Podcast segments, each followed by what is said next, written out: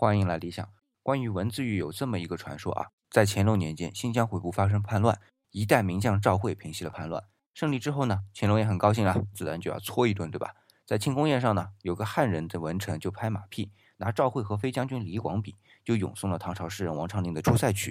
但是龙城飞将在，不教胡马度阴山。结果乾隆听到后就很生气，说什么胡不胡的，我就是胡人。然后呢，让那个文臣当场卸下顶戴花翎，还说要不是知道这首诗不是你写的，我当场就把你斩了。哎，这则史料呢，真实性先不说，但反映出来文字狱的激进程度应该是不假。那对于文字狱啊，很多人会说是乾隆对于自己统治一种不自信的表现。哎，这种说法啊，我也是持赞同意见的。因为同样是文字狱，在清朝的圣祖康熙皇帝啊，就不那么厉害。那的确，康熙的自信，我们从他的各种表现上也是能看得出来的。而相对的汉人朱元璋也大兴过文字狱。那今天回复“自信”两个字，给你看一篇自信是怎样培养的文章。